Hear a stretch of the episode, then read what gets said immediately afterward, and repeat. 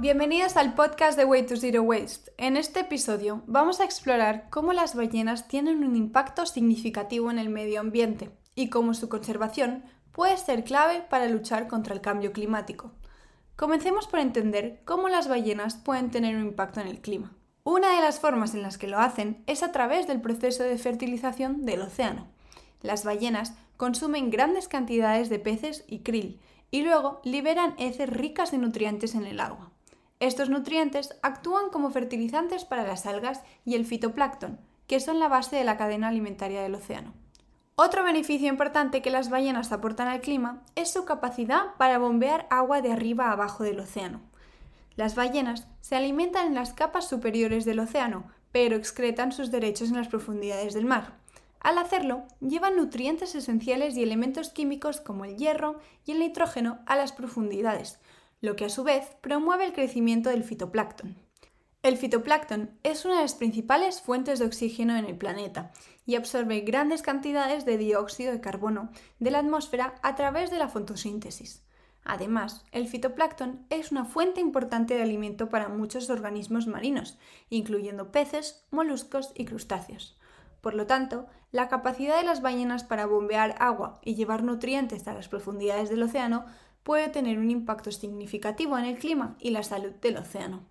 De hecho, algunos estudios sugieren que la pérdida de ballenas en los océanos del mundo ha llevado a una disminución del fitoplancton, lo que a su vez puede contribuir al cambio climático.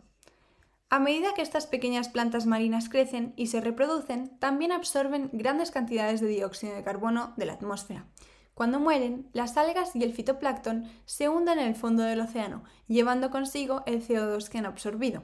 Este proceso se conoce como bombeo biológico y es una forma efectiva de secuestrar carbono de la atmósfera y almacenarlo en los océanos. Las ballenas también tienen un impacto en la circulación de los océanos. Cuando migran desde los polos hacia los trópicos, llevan consigo grandes cantidades de nutrientes que se esparcen en el agua.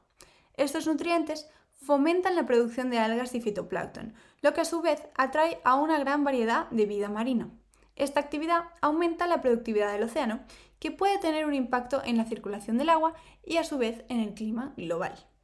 Además, las ballenas tienen un impacto directo en la absorción del CO2. Cuando una ballena muere y se hunde en el fondo del océano, su cuerpo actúa como un sumidero de carbono. A medida que la ballena se descompone, libera grandes cantidades de CO2, que se disuelven en el agua. Sin embargo, su esqueleto y otros restos orgánicos se hunden en el fondo del océano y se convierten en sedimentos. Estos sedimentos actúan como un depósito de carbono, almacenando grandes cantidades de CO2 durante cientos o incluso miles de años.